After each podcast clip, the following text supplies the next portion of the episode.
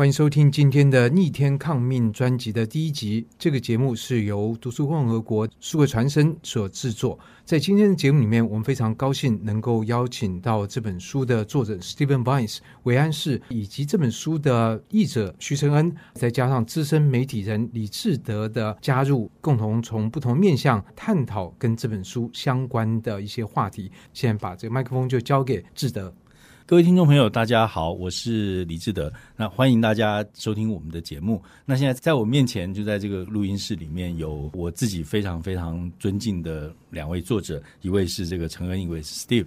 呃，当然我自己是在二零一八到一九年在香港工作，这一段时间，不管对香港，哪怕是对于世界。都是一个非常非常重要的这个两年。那我们所有这个时间在香港的人，或者哪怕你不在香港，其实你都会亲眼见证到一一个对于近代来讲，或者是未来的历史上，一定会告诉你，二零一八一九年是东亚局势最大转变的一个关键，也就是这个香港的这个民权运动到后来遭到这个非常无情的镇压。那这个影响我们一直到今天还在里头。后续这个香港的这个情况，哈。在我们面前要进行的是二零二三年的这个香港区议会选举。如果大家并不健忘的话，大家会知道这个二零一九年的这个香港的区议会选举，可以说是整个一九年下半年这个香港民权运动的一次。当时被看作是收获，但是后来发现是一个极大的转折，因为香港的亲北京的建制派失去了绝大多数的席位，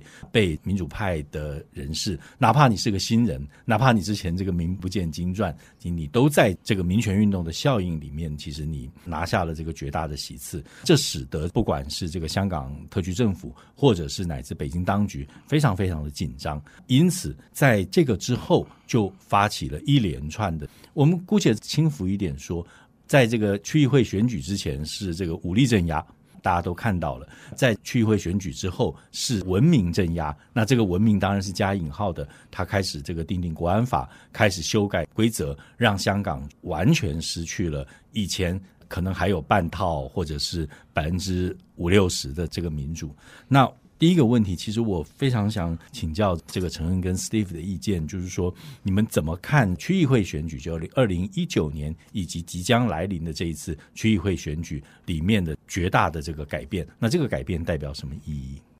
？Well, I agree with you. 二零一九年的区议会选举的确与志的所言是一个很关键的时刻，因为呢，那个时候了，就是北京的政权了，他在这个抗战的时候，他他一直的说法就是说，这个抗争是小呃香港一小撮的暴徒所发起的抗争，呃，香港大部分的民众都不支持的，所以他们一直都说，这就是香港的北京的共产党的人也会和中央这样说的，说你看吧，快要这个选举了，选。选举的时候，那些对抗争反感的人就会走出来去支持我们亲中阵营、亲中共的人的候选人。他们期待会有一个很大的胜利。那些选举出来的结果就是完全出乎他们的意料。就是说，首先哪一届的选举是香港有史以来就是选举率最高的一期的选举，就是差不多有三分之二的有资格投票的人都走了出来要选举。那出来的。结果也是民主派的人或是支持抗争的人，他们就是很压倒性的全拿到大部分的议席，就是基本是全民的胜利。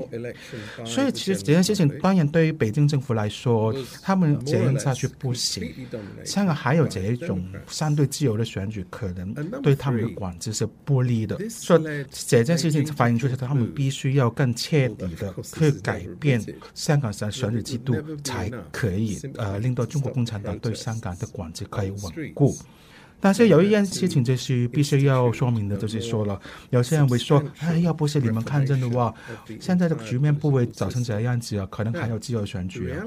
但是很多人都忽略掉，包括这 Stephen 他自己也忽略这个问题，就是说，其实很早在中国方面，在二零一四年的时候，他已经出版过一个《一国两制》白皮书。它里面很清楚的说明，就是香港未来要落实这个一国两制的话，就不可能有三权分立的情况，就是说司法、行政和立法的权利要都是一个，他们不是互相制衡的，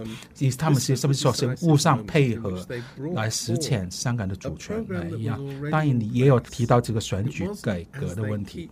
所以其实没有二零一九年的抗争了。其实是他已经有一个可以握好，就是说他要改变香港哪个相对比较自由、比较民主哪个选举制度。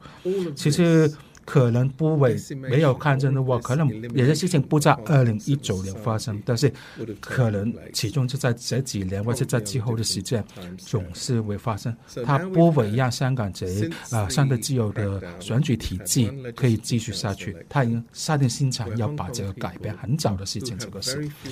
对于这一场选举有什么看法呢？其实这一次的选举就是一个，也叫之前立法会选举，其实是一场闹剧，就是说其实。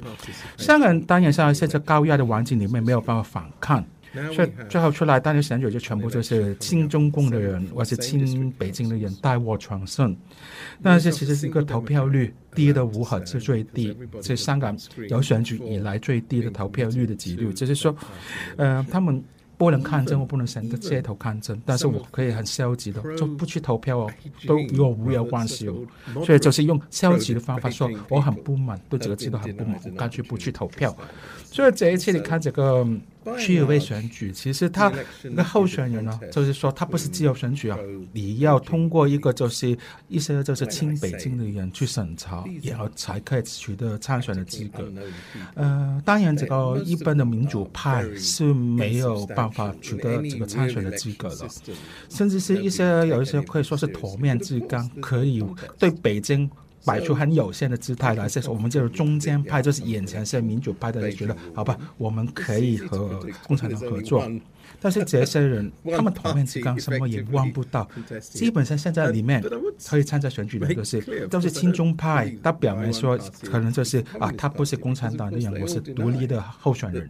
其实背后都是共产党的人，甚至可能是共产党员。就基本上这不是竞争了，你是哪些人？基本上也不是一个香港人我认同的人，基本大家都不知道哪些是什么人，但我们对平时对普通香港来来说是一些没有公信力的人，其实他们是和中国比较好，所以他们就走出来选举，基本上是一批自己人在玩自己的游戏。当然这样情况就话，这个投票率当然也不会高，所以这这个结果就是共产党大获全胜，这个。现在不用选，一定知道，但是这选举率当然也会很难看。